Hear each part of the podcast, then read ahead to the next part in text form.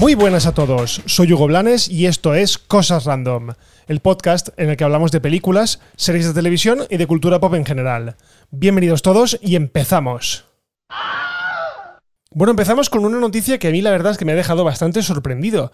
Y es que hay que ver las vueltas que da la vida, porque hace un par de años teníamos a Spielberg despotricando, además muy, muy fuerte, de Netflix y de todas las demás eh, plataformas de streaming. Y ahora, bueno, nos enteramos que acaba de firmar un acuerdo de dos años con Netflix para producir series y películas. O sea que si eso no se llama recoger cable, yo la verdad es que no sé qué es. Lo que os digo, la boca es muy castigada y no se puede hablar, pero bueno, realmente no ha sido Spielberg eh, al 100% quien ha firmado ese acuerdo o quien ha firmado con Netflix, sino que ha sido a través de su productora Amblin, ¿vale? Aquella que tiene en el logo a, ET con Elliot. También es verdad que no implica que las películas que desarrolle para Netflix, eh, la productora, vayan a ser dirigidas por el propio Spielberg, porque recordemos que Amblin es una productora que tiene una amplia experiencia en eh, desarrollar películas y que no todas están dirigidas por Spielberg. Por ejemplo, eh, creo que Gremlins es de Amblin, y los Goonies, por supuesto, es de Amblin, y así una película más reciente que me venga a la cabeza, Super 8, que es de JJ Abrams, tampoco está dirigida por Spielberg y es de Amblin. Por lo que, bueno, eh, no tiene por qué ser ese el acuerdo, el acuerdo en el que Spielberg desarrolle películas. No, en este caso eh, puede ser cualquier otro. Lo que pasa es que la productora de Spielberg ha firmado un acuerdo con Netflix. Bueno, eh, la expectativa básicamente es que Amblin genere varias películas al año, ¿vale? Aunque de momento no se ha hecho pública la cantidad económica del acuerdo, sabiendo cómo se las gasta Netflix, pues imagino que será un pastón increíble. Lo cierto es que ambas compañías ya han colaborado, más o menos, eh, ya que la película de Aaron Sorkin, El juicio de los siete de Chicago, está producida por Amblin. Aunque bueno, para hacer honor la verdad, la película eh, era de Paramount, pero decidió venderle los derechos de distribución a Netflix debido a que, bueno, las salas estaban cerradas por la pandemia y le interesaba darle salida a la película. Además, una película que tuvo varias nominaciones a los Oscar. En definitiva, este acuerdo es una gran victoria para Netflix. No nos olvidemos que está inmersa en una guerra además total, con HBO, con Disney Plus, con Amazon Prime y necesita catálogo, necesita fondo de armario y no tiene precisamente esas franquicias que sí que tienen las otras, las otras productoras. Así que directamente Netflix lo que hace es fichar a grandes nombres como en el pasado Scorsese para desarrollar, por ejemplo, la película del irlandés, eh, a Alfonso Cuarón. ¿Era Alfonso Cuarón? No me acuerdo, la de Roma. Mira, no, olvidaos. Y por supuesto, ahora mismo a Steven Spielberg o a su productora Amblin para desarrollar películas que, eh, digamos, atraigan a muchos más suscriptores.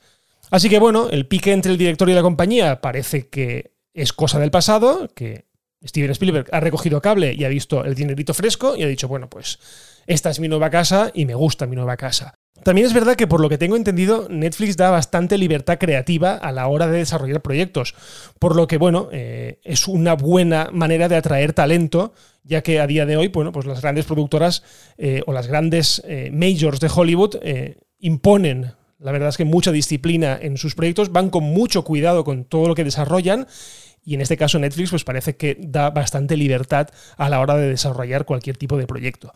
Así que bueno, yo la verdad es que lo espero con ansia, está claro, espero con ansias el eh, qué sale de aquí, qué proyectos salen de aquí, aunque bueno, podemos esperarnos cualquier cosa, porque ahora mismo mientras hablaba me viene a la cabeza que también, eh, no sé si de Amblin exactamente o de, o de Steven Spielberg, pero la saga Transformers está producida por Steven Spielberg. Así que bueno, eh, sabemos que Spielberg es capaz de lo mejor y también de lo peor. Porque también es verdad que en el pasado hemos tenido varias series de televisión eh, producidas por el propio Spielberg y que han sido un fracaso total y absoluto. Yo creo recordar una que se pareció un poco a Avatar, creo que se llamaba Nova. Puede ser, mira, no me acuerdo ahora, pero como estoy hoy, la verdad.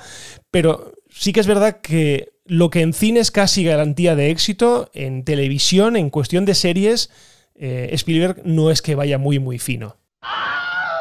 Bueno, y ahora nos vamos de Netflix a una compañía de streaming que la verdad es que, en mi opinión, está bastante infravalorada. Y esa es Apple TV Plus.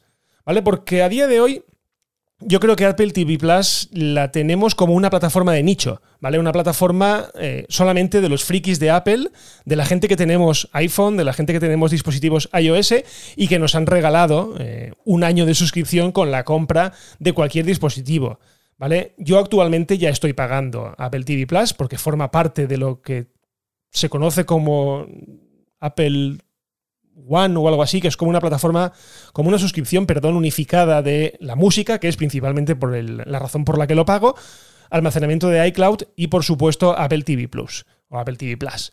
Y lo que os digo, es una plataforma, la verdad, muy interesante. Tiene propuestas muy, muy chulas, como por ejemplo Ted Lasso, que ya os he hablado alguna vez por, por aquí. Tiene otras que, bueno, eh, tienen una buena premisa, pero la ejecución no ha sido buena del todo, como por ejemplo sí, la serie de Jason Momoa, de Khal Drogo en Juego de Tronos. También es muy interesante para toda la humanidad, una serie, una distopía eh, que nos muestra un pasado en el que Rusia fue la primera en llegar a la, a la Luna y los americanos iban un poco a remolque de los rusos. Pero bueno, lo que vengo aquí ahora a hablaros es que Apple ha revelado la fecha de estreno y ha presentado un tráiler más largo de una de sus próximas producciones, por no decir la producción que más espero de la plataforma para los próximos meses. Y esa es Fundación. ¿vale? Para quien no lo sepa, Fundación es una serie de libros de Isaac Asimov eh, basados en unas guerras eh, estelares, en unas guerras entre imperios eh, galácticos, nada que ver con Star Wars y que, bueno, había muchísimas ganas por verla adaptada al cine o a la televisión. En este caso era más fácil a la televisión porque son varias novelas y es una historia bastante extensa como para poder hacerse en el, en el cine. Pero también es cierto que la magnitud de esa producción, la magnitud de los escenarios, la magnitud de lo que es la historia, la hacía bastante difícil para adaptarla a un, a un formato televisivo. Pero bueno, Apple ha tenido dos cojones y ha decidido, bueno, que sea una de sus grandes bazas de cara a este final de año. Pero bueno, ¿cómo lo ha anunciado? Bueno, pues primeramente, como os he dicho, con un impresionante tráiler en el que podemos ver en todo su esplendor el pedazo de serie que nos espera, ¿vale? Y que yo ya os digo otra vez, es que me vuelvo a repetir, pero es que la espero muchísimo, ¿vale? Me he leído algunos de los libros, no me los he leído todos porque la verdad es que son bastante densos, pero una serie basada en Fundación y que además está protagonizada por Lee Peace o Lee Pace, el que hizo de Thandruil en la saga del Hobbit o el que hizo de Joe McMillan o algo así en Halt and Catch Fire, una de las grandísimas series, pero grandísimas series que actualmente solo podéis ver en filming, pero os la recomiendo muchísimo. Bueno, solo con esos dos nombres, eh, Peace y Jared Harris, perdón, que no lo he nombrado, Jared Harris, que es el hijo de Richard Harris, el fantástico Dumbledore en las dos primeras entregas de Harry Potter, y a Jared Harris, bueno, lo podemos eh, encontrar, por ejemplo, en Mad Men, haciendo un papel fantástico, también lo podemos encontrar en la, en la pasada Chernobyl, en la serie basada en, la, en el desastre que ocurrió en la central nuclear de Chernobyl y por supuesto en muchísimas otras series. De hecho, creo que fue sí, eh, fue el padre de la reina Isabel II en la primera temporada de The Crown. Así que bueno, es un actor, eh, los dos son grandísimos actores eh, y solo hacen que aumentar las ganas que tengo yo por ver esta serie. Bueno, la fecha anunciada será el próximo 24 de septiembre, ¿vale? Ahí es cuando dejaré de arrepentirme si en algún momento me arrepiento de pagar Apple TV Plus, eh, dejaré de arrepentirme de pagar religiosamente todos los meses desde hace más de un año eh, la plataforma. Y por cierto, también han publicado el primer adelanto de la esperada segunda temporada de The Morning Show, que es la fantástica serie protagonizada por Reese Witherspoon y Jennifer Aniston. Bueno, en dicho adelanto, eh, que os lo dejaré, igual que el otro, en las notas del episodio, aunque bueno, sé de buena tinta que casi nunca miráis los enlaces, pero bueno, yo os lo dejo y si queréis mirarlo, adelante. Pero bueno, en dicho adelanto podemos ver las primeras imágenes de lo que nos depara la continuación de la primera temporada y podemos ver eh, por fin al personaje interpretado por Juliana Margalis, la Alicia Florrick de The Good Wife, o no me acuerdo del nombre, pero era la enfermera de urgencias. ¿vale? La, enfermera creo que se con George Clooney. Pero bueno, aquí es la inolvidable Alicia Florrick de The Good Wife. Pero bueno, lo que más me llama la atención de la incorporación de esta, de esta actriz es, bueno, es ver cuánto tarda en pelearse con alguna de las dos protagonistas, porque ella a decir verdad, es muy dada a tener follón con algún miembro de su reparto. Pero bueno, eh, lo importante es que la serie regresa. Os dejo el tráiler en las notas del episodio y le echáis un ojo. Bueno, y ahora seguimos con un proyecto, y digo proyecto porque aún no tiene casa, ¿vale? Es más una intención que una realidad, y es que Smallville tendría o podría tener una secuela en forma de serie animada, y lo mejor de todo es que sus principales protagonistas están implicados o estarán implicados en forma de actores de doblaje. Al menos ya están confirmados Tom Welling y Michael Rosebaum, que fueron quienes interpretaron a Lex Luthor y a Clark Kent, o a Clark Kent y a Lex Luthor. La que seguro que no va a estar implicada, eh, vamos, 100% es Alison Mack, que interpretaba a la reportera Chloe Sullivan, ya que acaba de ser condenada a tres años de cárcel por pertenecer a una secta de estas sexuales raras. ¿Vale? Así, la chica pues le gustaba ese tipo de rollo, eh, la han pillado y la han metido en la cárcel. Pero bueno, lo que vamos, la noticia se ha sabido a través de un vídeo del propio Tom Welling que ha grabado para Cameo, en el que comentaba que tanto él como Michael Rosebaum han estado trabajando en una serie animada que traerá de vuelta a los personajes y en la medida de lo posible traer también de vuelta a tantos miembros originales del elenco como sea posible. ¿Vale? Eso sí, la serie, como os he dicho, todavía no tiene casa, por lo que existe una gran posibilidad de que no salga adelante y que se quede esto en la nada. Pero bueno, de hacerse, ¿qué camino tomará? Bueno, vamos a elucubrar un poco, vamos a hacernos ilusiones de que la serie efectivamente ocurrirá, ¿vale? Que será realidad. Y para que os hagáis una idea, la serie tuvo 10 temporadas y existió una onceava, ¿vale? Una undécima temporada en formato de cómic, ¿vale? Además fue oficial, eh, fue canon, digámoslo así, y en la cual hace acto de presencia hasta el mismísimo Batman. Pero bueno, mm, no sabemos en qué pretenden basarse, si en esta temporada, si van a hacer una adaptación, digamos, de dibujos animados, de animación, de esta undécima temporada que fue de cómic, o por otro lado, pretenden hacer una historia completamente original y pasar hasta el culo de lo que se decía o se hacía en esa undécima temporada. Pero bueno, sea como sea, esperemos que la serie, como os digo, salga adelante y que tengamos más historias de ese Superman. Un Superman que, por cierto, ya vimos en el crossover del año pasado llamado Crisis en Tierras Infinitas, el crossover de la Arrowverso, y que nos presentaba a un Clark Kent que había, lo había dejado todo, había renunciado a sus poderes, vivía retirado en su granja con Lois Lane y que aparentemente, bueno, lo que os digo, había renunciado a su vida de superhéroe. Así que bueno, veremos a ver en qué queda esto y si la cosa sigue adelante. Bueno, y ahora nos vamos a Lucasfilm, porque ha lanzado, Disney Lucasfilm, que es casi lo mismo, eh, que ha lanzado por fin el primer vistazo de Star Wars Visions, ¿vale? Una serie eh, antológica, una serie limitada, que ampliará el universo creado por George Lucas, con la particularidad de que será el primer anime dentro de la mítica franquicia ahora propiedad de Disney. Además, ya tenemos fecha de estreno, que será el próximo 22 de septiembre.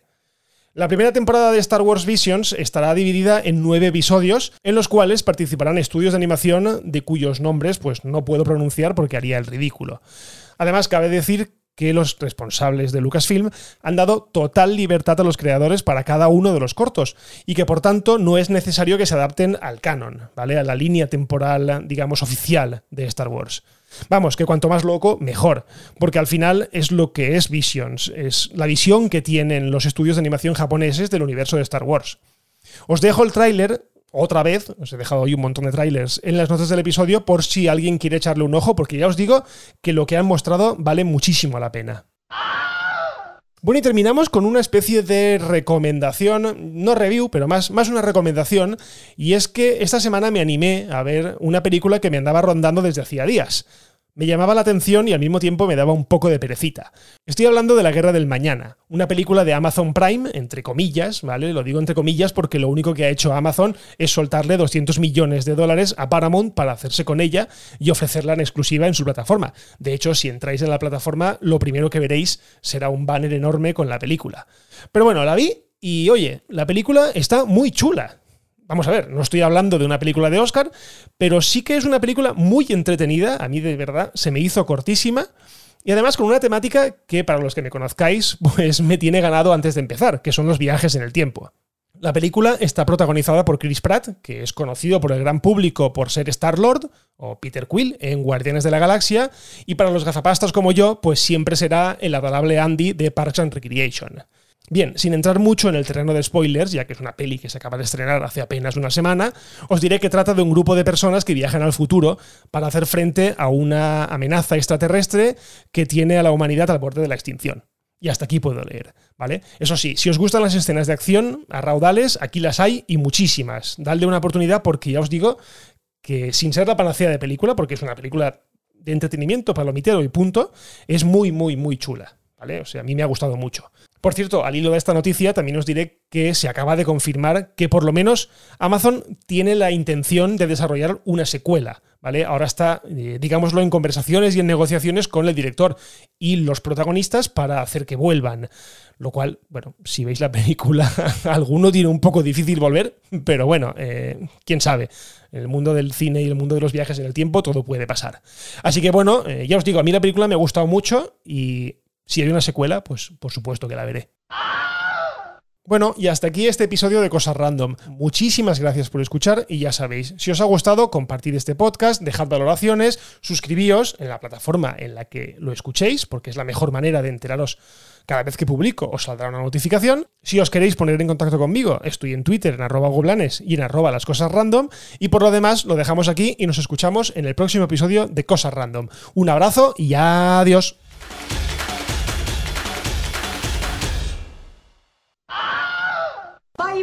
Hasta otro ratito, ¿eh?